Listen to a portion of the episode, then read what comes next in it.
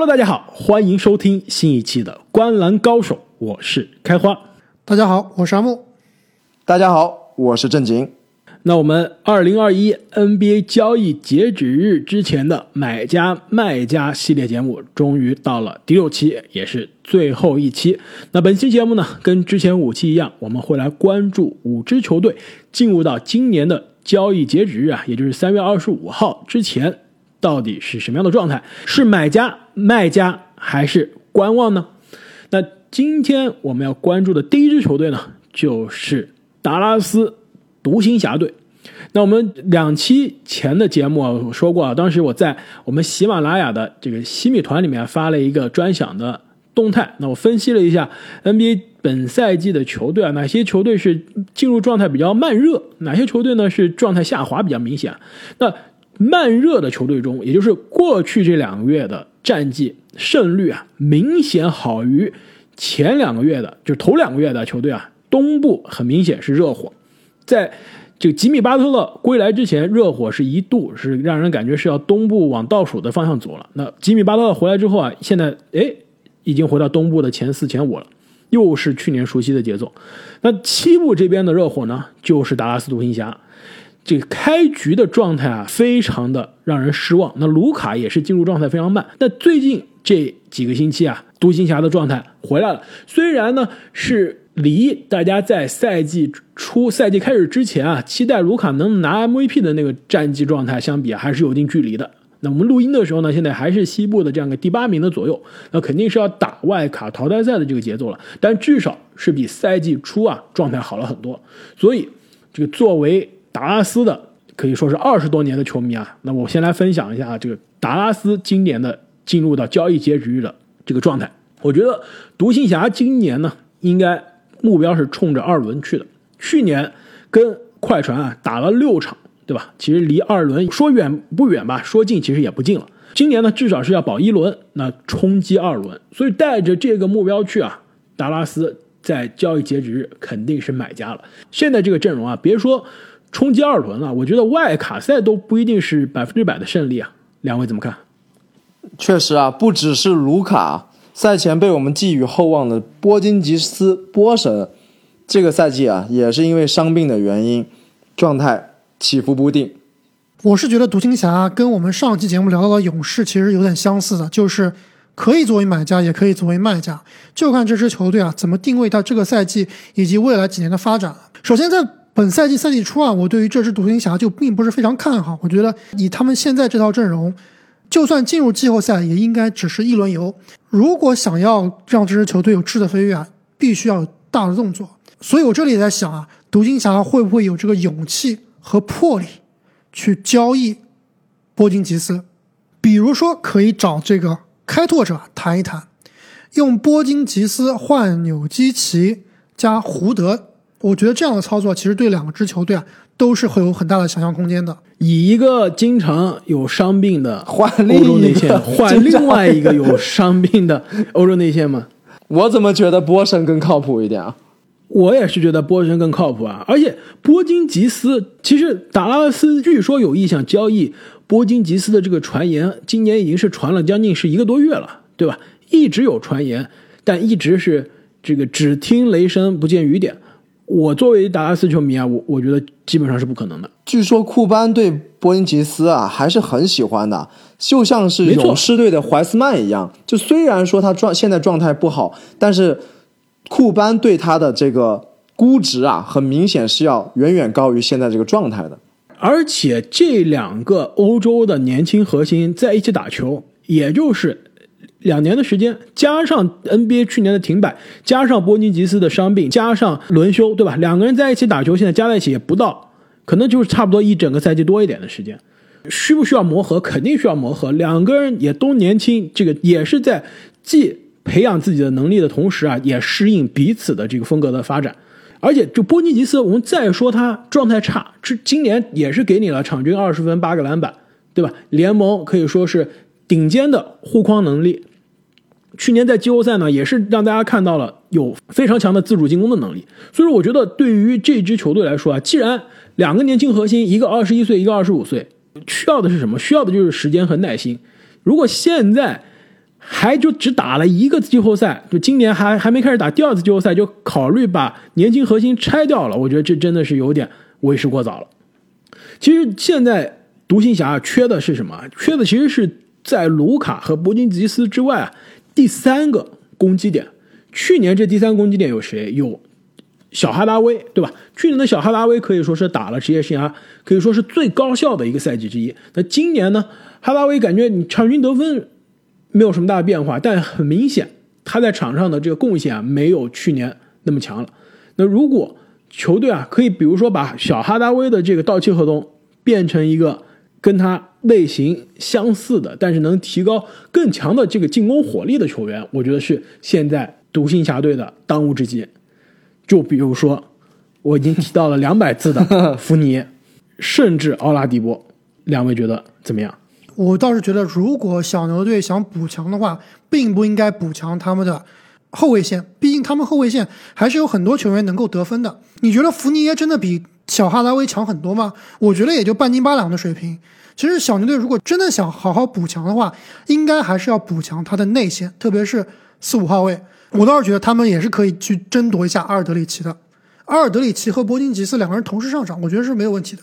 这点我倒是更同意阿木的观点啊！即使搞不来阿尔德里奇，独行侠也可以退而求其次啊，去追求一下凯尔特人的泰斯啊，至少啊要比他们现在除了波金吉斯之外的内线啊要靠谱多了。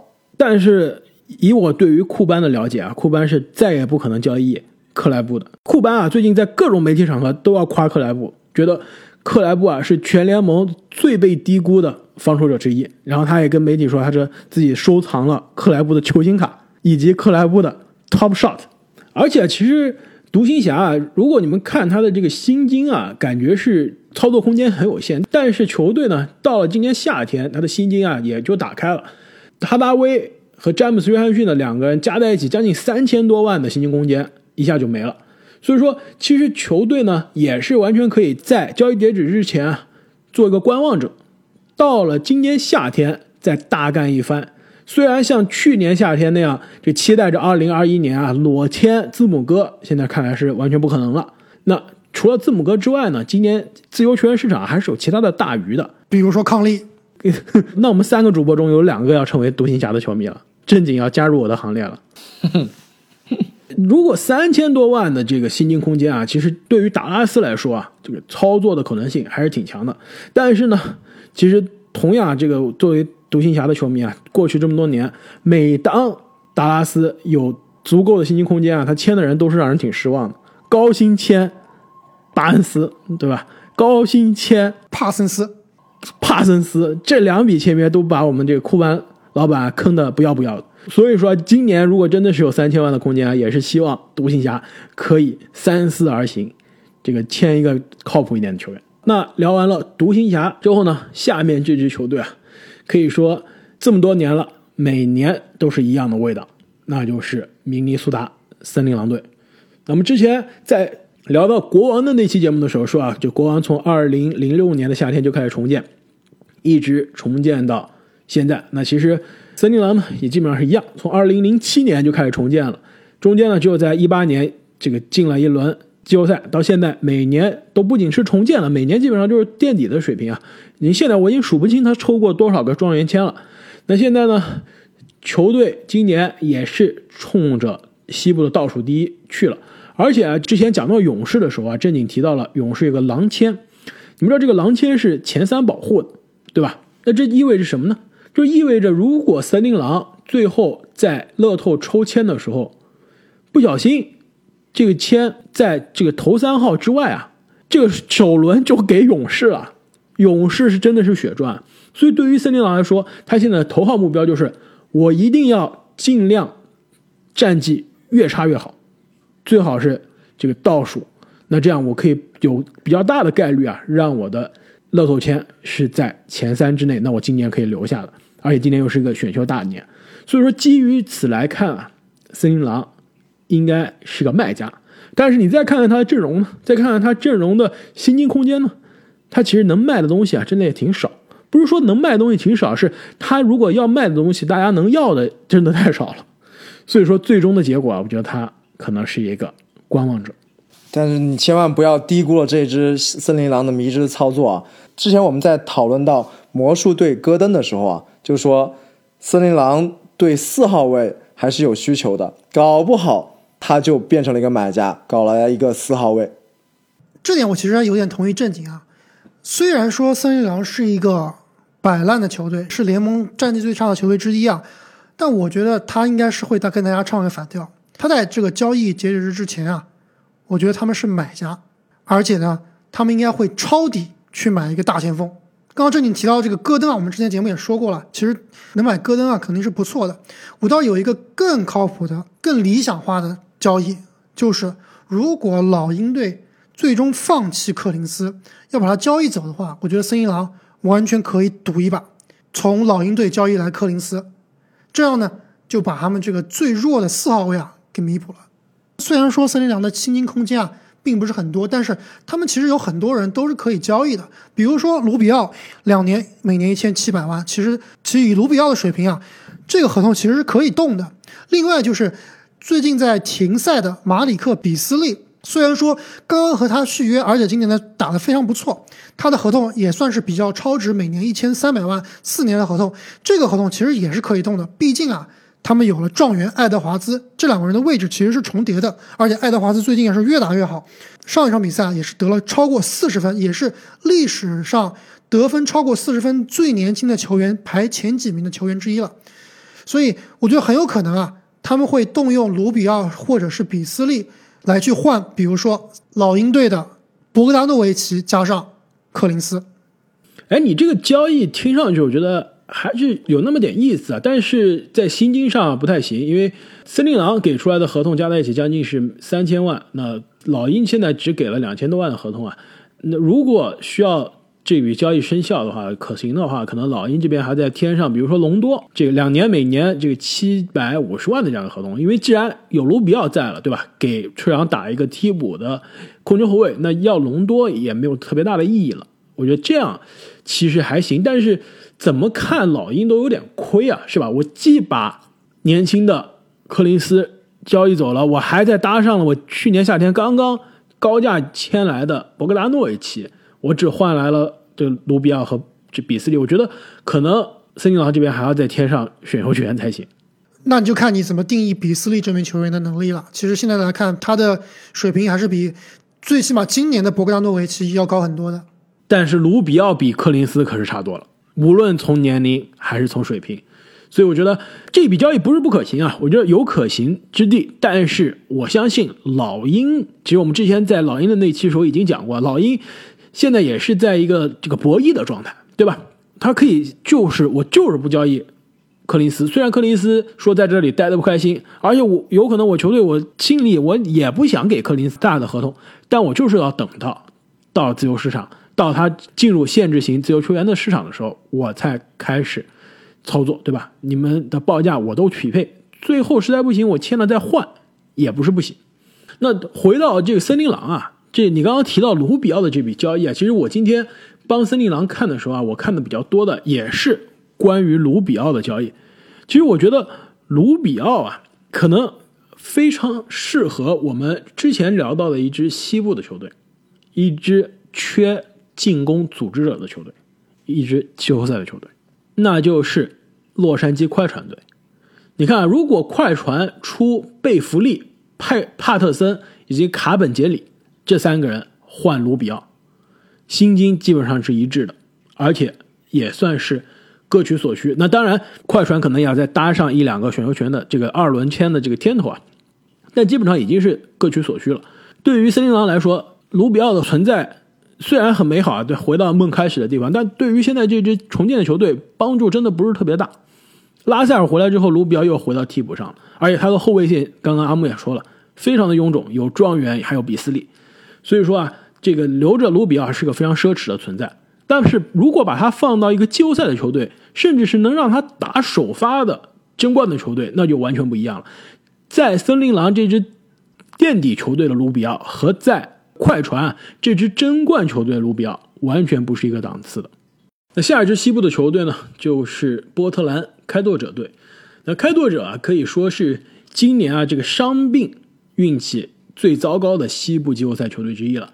那可以说，现在啊，球队最强的三人组里面有两个人整个赛季基本上没怎么打球，但是呢，球队现在依然是在西部的季后赛行列。而不仅是季后赛行列，我们录音的时候，他现在是西部的这个第五、第六名的样子。那去年的开拓者啊，是进了首轮，但是被湖人淘汰了。之前一年的开拓者是进了西决。两位，你们觉得今年开拓者的这个目标会是怎么样？目标总冠军。年年的目标都是总冠军啊，要有一颗总冠军的心。没错，如果你问利拉德，他绝对会告诉你，我们的目标就是总冠军，而且我们需要不抱团拿总冠军。开花最喜欢的这样一人一城的球员。那如果啊，这个我觉得总冠军现实来讲有点难啊，但是简单的说，那这支球队肯定是希望可以在季后赛走得更远。我是觉得他们今年是想冲一冲西决的，虽然今年西部的头部竞争也是非常的激烈，但是毕竟两年之前刚进过西决啊，今年他也很难接受。比西决啊差很多的这样一个结果，所以如果是抱着这样的希望去看呢，我觉得这一支开拓者啊还是有做买家的这个潜力的。但再看看他的薪金空间和他的阵容呢，现在这个买家还是挺难当的，因为他毕竟啊上一个休赛期操作啊，我们当时觉得是非常好的，对吧？交易来了科温顿，包括签来了还是交易来了这个。扣篮王德里克琼斯啊，其实这两笔交易赛季初看上去是非常的糟糕，非常的灾难。现在科温的科将军啊是越打越出状态，是吧？又回到了我二 K 模拟中那个带着开拓者双枪夺冠的柯将军的这个版本了。所以我觉得开拓者啊把这个功夫已经都基本上在上个休赛期都做完了。这个交易截止日呢，很可能是一个观望的状态，而且其他的球队啊都是希望。通过交易截止日去引援，对吧？但是对于开拓者就不一样了，他们的引援是自动的，因为我的球队的前三大的球星有两大都是一个是刚刚回来，一个是可能两周之后就要回来了。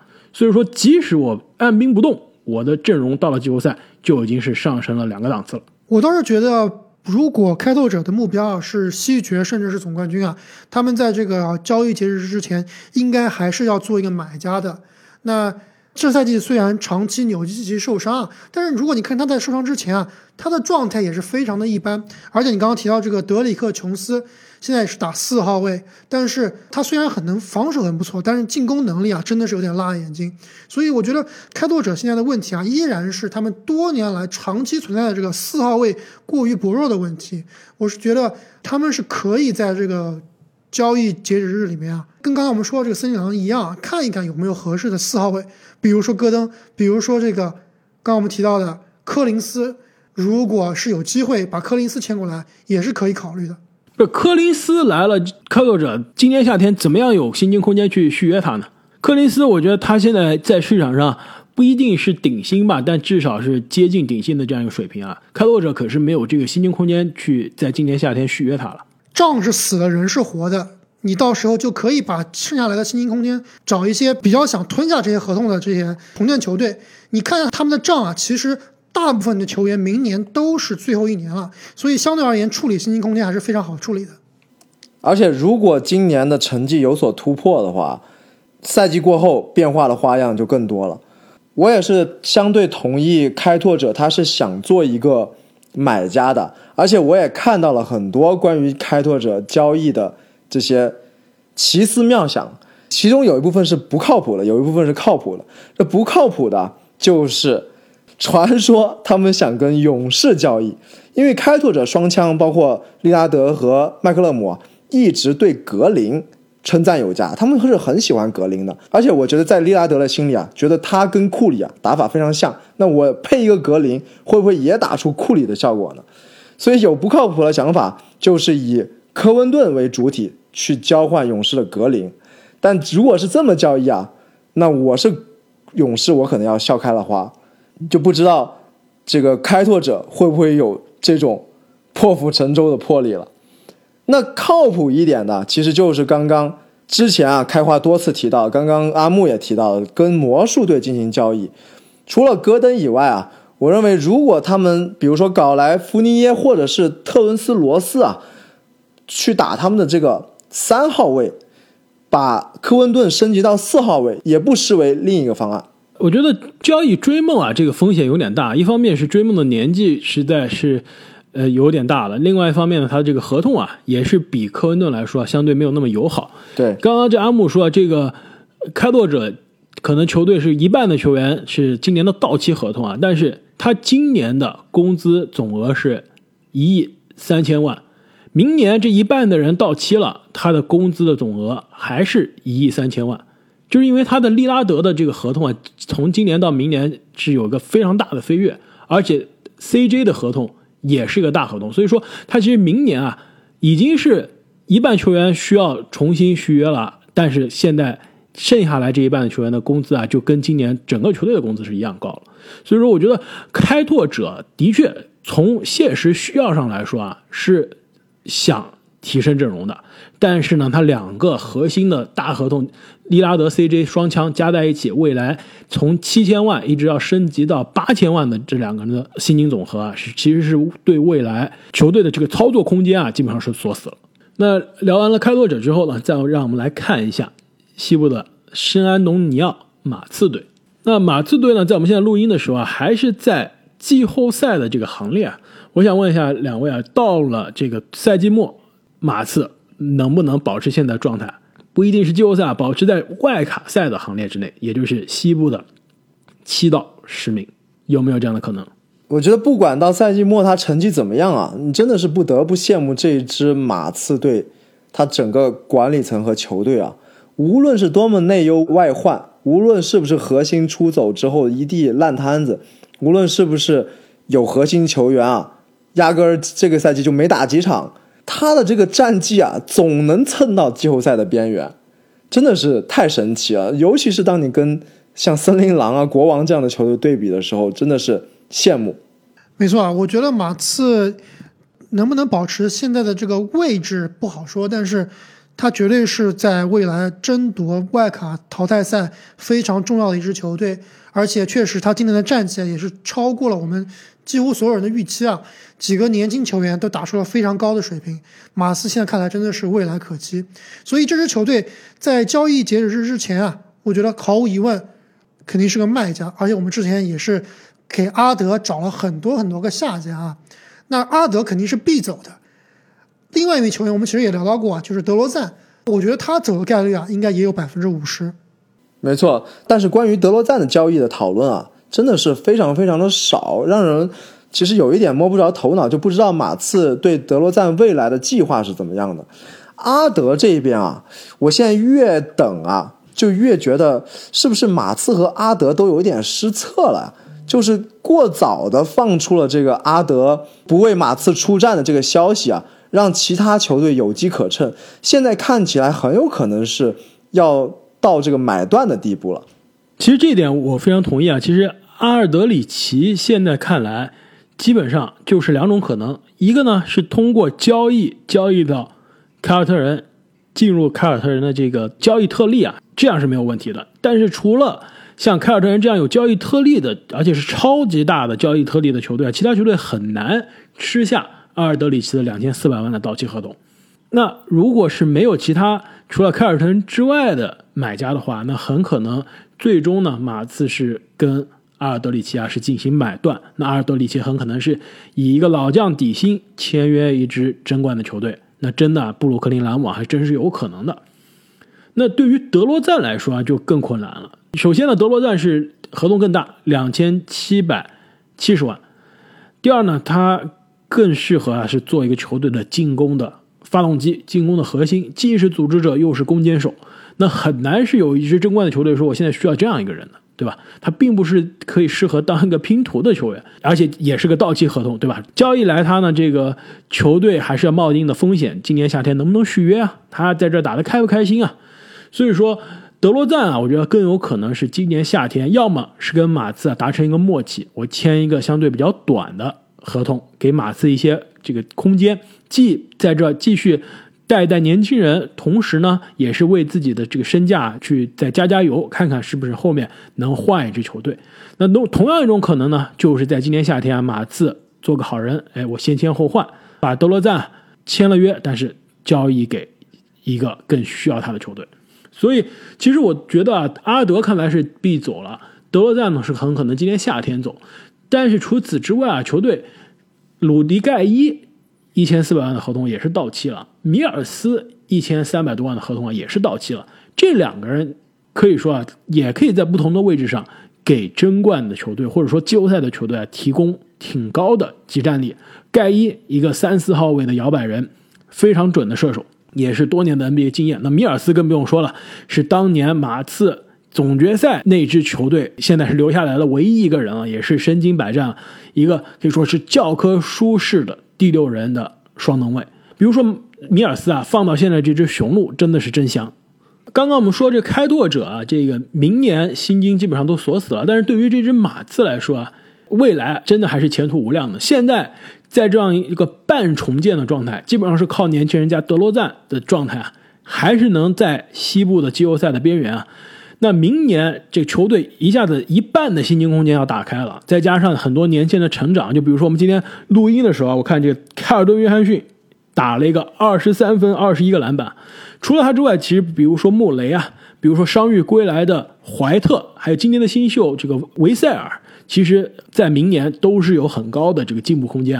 所以有大胆预测，即使今年马刺进不了季后赛，两年之内立刻又回到了季后赛的行列，而且又是常年。季后赛的有力竞争者。那么说到常年的季后赛的有力竞争者，那不得不提到接下来最后一支球队，也是 NBA 的卫冕冠军——洛杉矶湖人队。其实，在准备这期节目之前啊，我是觉得这个湖人应该在交易截止日不会有太大的动作。那毕竟呢，去年的交易截止日啊，如果你们还记得，湖人基本上是没有交易的，他只是在买断市场呢签了莫里斯。其实最终湖人，在交易截止之前的这个去年的按兵不动啊，在季后赛可以说是给湖人带来了非常好的红利，是吧？这湖人的阵容的非常稳定，让他在气泡这个不确定性非常大、不利因素非常多的环境中啊，可以显得他的团队其实凝聚力非常好。那最终呢，也是夺得了去年的 NBA 总冠军。但是呢，这我们录这期节目的时候，这个稳定性发生了非常大的改变。那也就是啊，在上周詹姆斯在周六的比赛中啊，右脚这个脚踝扭伤，X 光没有问题，核磁共振显示呢，应该是这个脚踝高位这个扭伤。其实看上去应该问题不是特别大，但是这种脚踝扭伤啊，可能是两到三周，也有可能是四到六周的水平。我记得福克斯去年好像就有个类似的这个脚踝扭伤，最终他好像缺了将近两个月。所以现在湖人官方的给出来消息呢是归期未定，就是无限期缺阵。但是呢，在这个美国的周一的时间啊，现在更新成是大概会缺几周的时间。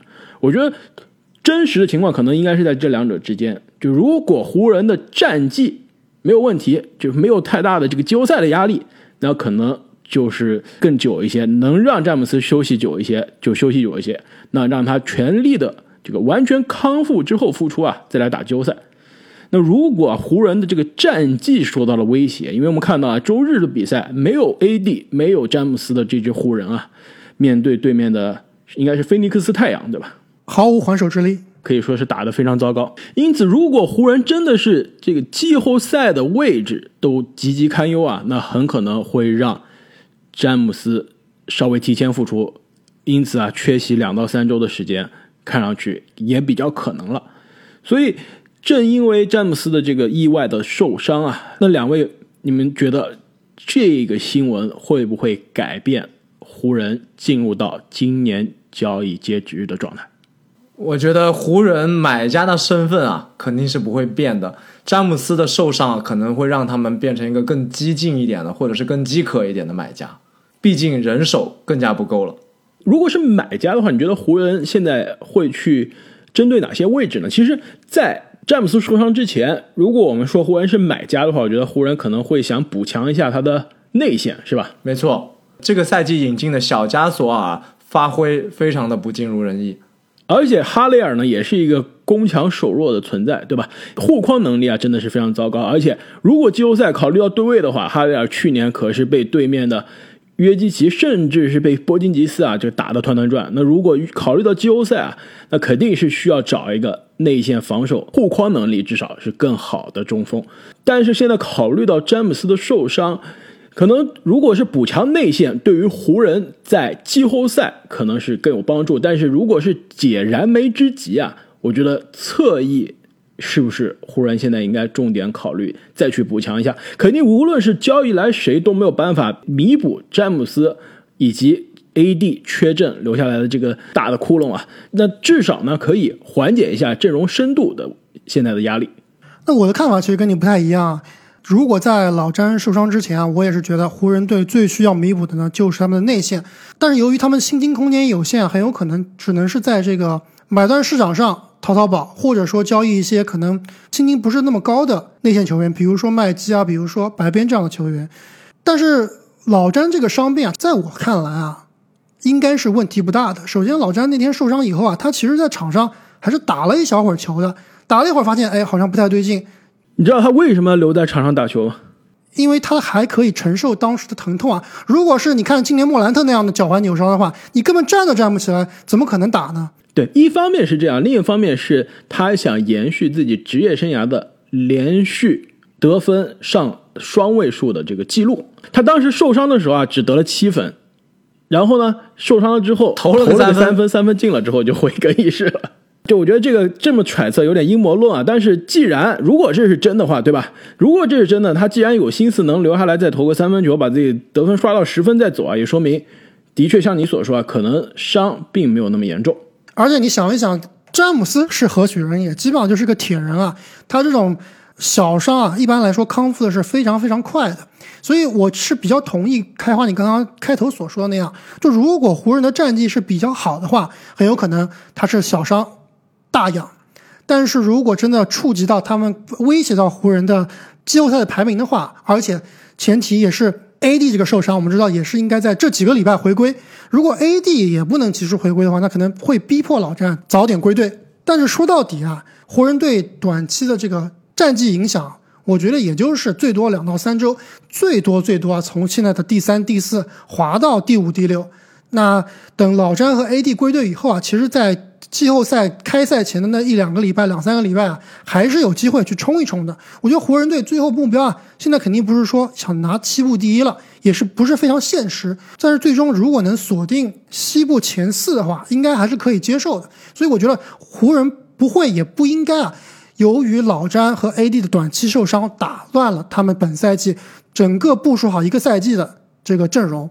所以，我仍然觉得，在交易截止日之前，他们应该也只是小修小补，主要补强内线，主要放眼的还是季后赛，而不是这两个礼拜的常规赛。没错，就跟我们之前聊到开拓者的时候说的一样，对吧？当时我们说，开拓者即使按兵不动，他三大主力中现在已经有一个。伤了一整个赛季回来了，另外一个主力这个纽基奇基本上也应该是下周就要回来，就即使他没有任何交易，他的阵容已经是有质的飞跃了。湖人现在看来也是类似，对吧？开拓者是三大主力缺了两个，湖人是两大主力缺了两个。那即使这个星期湖人没有大的动作啊，其实到了三四周之后，两大主力都复出啊，其实对于球队的这个实力就已经有了质的飞跃。我倒是觉得。不是说湖人在交易截止日之前完全不会交易，我觉得他内线的这个补强啊，该做的还是会做，小修小补啊，哪怕通过交易也好，通过这个自由球员市场买断市场啊，签一个，哪怕是替补的侧翼啊，其实也是可以稍微缓解一下这两大主力受伤的时候的这个人员轮换的压力。那其实现在呢，湖人排名是西部的第三名，他是第三名呢，离。第五名、第六名啊，其实也是并列的第五名的这个掘金和开拓者也只差两场半。所以说，湖人如果詹姆斯，我们现在乐观估计啊，缺两到三周，那其实两到三周的时间很有可能是要滑到这个第六名，甚至是接近第七名的这个水平了。所以啊，如果湖人真的是在季后赛快要开始的时候，位于这个西部的下半区。你们觉得这个会不会对于西部的上半区的球队在在常规赛最后一两周的时间的发挥有影响？我觉得如果我是上半区的球队，我现在心里非常慌啊！没有一个上半区的球队希望是可以在首轮遇到湖人的，对吧？自己拼死拼活拼了一整个赛季，好不容易争夺到了主场优势，结果首轮打詹姆斯和浓眉哥刚刚复出的湖人，那这基本上主场优势也不存在了，那一轮游也是基本上要铁定啊。所以你们觉得这个西部的上半区的球队会不会因此做出一些战略性的调整，故意避开湖人队？我觉得湖人队不会掉出西部最起码前五，不可能是第六、第七的水平的。嗯，我也觉得，如果湖人真的是到了赛季末还是这个状况的话，老詹应该会火线复出啊，把这个战绩再往上提一提。如果真的像开花说的那样掉到了西部的下半区，甚至第七、第八，那西部上半区的球队绝对是慌的一批啊！尤其是以这个挑对手而闻名的掘金主教练诸葛马龙。如果掘金在上半区，他绝对是要挑对手的。那么，随着我们聊完湖人队啊，这 NBA 三十支球队，每支球队进入到今年交易截止的状态，我们都分析完了。那可能各位听众听到这期节目的时候啊，NBA 的交易截止日也基本上快要到来，甚至已经是发生了。甚至啊，我们预测的或者说没有想到的大交易啊，也已经爆出来了。所以后面的节目呢，我们也会。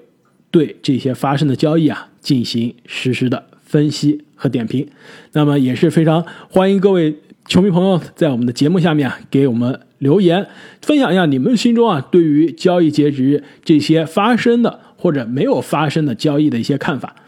同时呢，也不要忘记去这个新浪微博上关注我们的微博账号“观澜高手 NBA 播客”，与我们发帖互动。那么再次感谢各位听众朋友的转发、点赞、好评以及支持，我们下期再见，再见，再见。